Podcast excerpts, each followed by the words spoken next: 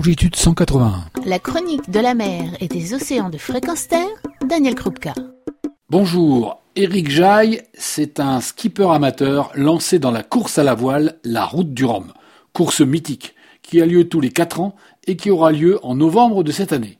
Eric a décidé de rallier Saint-Malo à Pointe-à-Pitre à bord de son voilier baptisé la Voie de l'océan. Pourquoi? Pour soutenir l'association Longitude 181 et mettre un coup de projecteur sur la nécessité de protéger les océans auprès du grand public et des amoureux de la voile. Comme c'est un homme qui exerce le métier de kinésithérapeute et pour qui les émotions, vous le verrez, sont importantes, je lui ai demandé ce qui avait motivé son choix de l'association Longitude 181. Longitude 181 m'a plu parce que en fait j'ai vu tout le travail qu'ils faisaient sur les cachalots et je me suis aperçu grâce à toutes les vidéos qu'ils font qu'il y a euh, plein d'émotions, d'émotions que j'avais déjà repérées en croisant, euh, croisant des orques, en croisant des cachalots de près.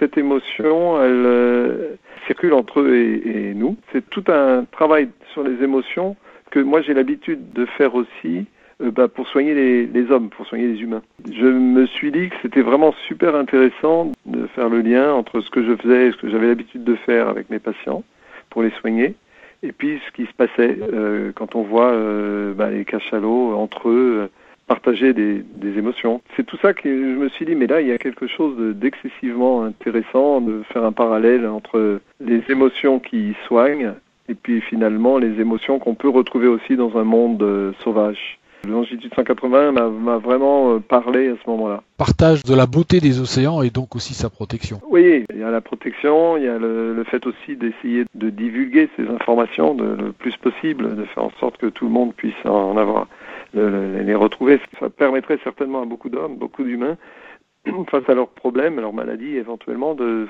se dire, bah tiens, ça existe aussi sur d'autres espèces, comment ils le gèrent, comment, comment ça se produit le fait de ne pas faire vivre des émotions, de ne pas les exprimer, pose aussi des soucis de santé partout sur la planète, mais a d'autres espèces qui partagent aussi des émotions, qui ont moins de problèmes peut-être que certains humains pour les exprimer et, et qui s'en portent pas plus mal, quoi.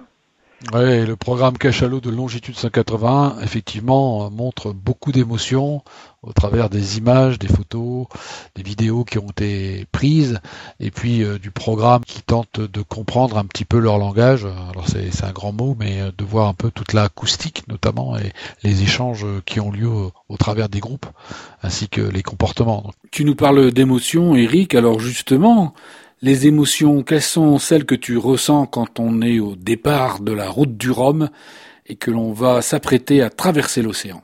Au moment du départ, même si l'océan est devant nous, on est dans le moment présent et on n'a plus euh, du tout euh, de peur euh, ou de ou de regrets. Euh... Quand on est en plein milieu de l'océan, qu'on est entouré d'eau, qu'on est seul, la peur est là parfois Alors c'est ça qui est formidable, je trouve, dans la voile et dans, le, dans cette navigation hauturière, c'est qu'en fait, euh, assez rapidement, on fait corps avec les éléments, avec la nature, avec le bateau, avec tout ce qu'on a autour de nous finalement, avec euh, aussi euh, les oiseaux, les dauphins qu'on peut croiser, des choses comme ça. Mais à, chaque fois, on en profite. Mais en fait, on pourrait résumer ça en, disant tout simplement, on est presque obligé de rester dans un moment présent. Et les peurs, les choses comme ça, c'est obligatoirement quelque chose, c'est une projection de notre mental qui nous met dans du futur.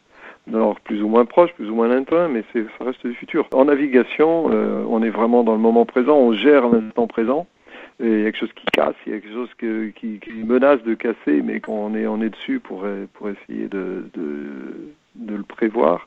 Donc on, est, on, est dans le moment présent, ce qui explique que finalement on n'a pas de peur.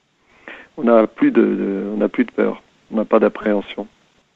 En tout cas, moi je crois que je l'explique comme ça. Alors sur ce genre de course, finalement, il y a plusieurs courses. Il y a la course avant, pour être sur la ligne de départ, et après, il y a la course pendant. Et puis, il y a une troisième course qui est la course qu'on fait dans sa tête pour euh, réussir son challenge finalement, ou son défi. Parce que euh, j'imagine que tout le monde n'a pas l'ambition d'aller arriver euh, dans les dix premiers ou dans la catégorie qui va bien. C'est simplement aussi avec l'idée de se réaliser et de faire son propre projet personnel. Je pense que chaque chacun a ses propres raisons euh, un peu un peu personnelles euh, pour pour participer à ce genre de course. Mais pour ma part euh, cette fois-ci j'ai vraiment envie d'être beaucoup plus proche de de la nature que je n'étais en 2014. Ce que j'essayais d'être, c'est vraiment de communier avec cette nature beaucoup plus que ce que j'ai fait en 2014, de puiser dans, euh, dans toutes ces potentiels, cette beauté qui, qui arrive là, pour euh, essayer de, de résister, de, de tenir peut-être quelque chose qui est plus euh, de l'ordre du retour aux sources, de puiser dans la nature. À force, c'est les, les, petits plus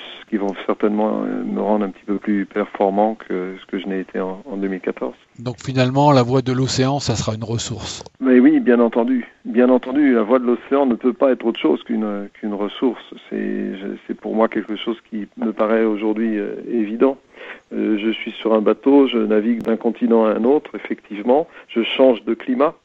Je pars en hiver, j'arrive en été. Je croise des animaux marins, des oiseaux, euh, des tempêtes, parce que quand l'océan est, est, en colère, eh bien, ça se voit. Euh, mais c'est magnifique. Il y a des couleurs magnifiques. Le ciel, la mer sont magnifiques. Donc tout ça, ce sont des images qui sont super belles. Et c'est ça que bah, c'est ça que je vais chercher. Quoi. Et c'est ce que tu vas partager également avec le grand public. Et c'est ce qu'on te souhaite d'ailleurs. Voilà, c'est, c'est, c'est le but que ce soit pas un plaisir égoïste et que ça soit le plus possible partagé.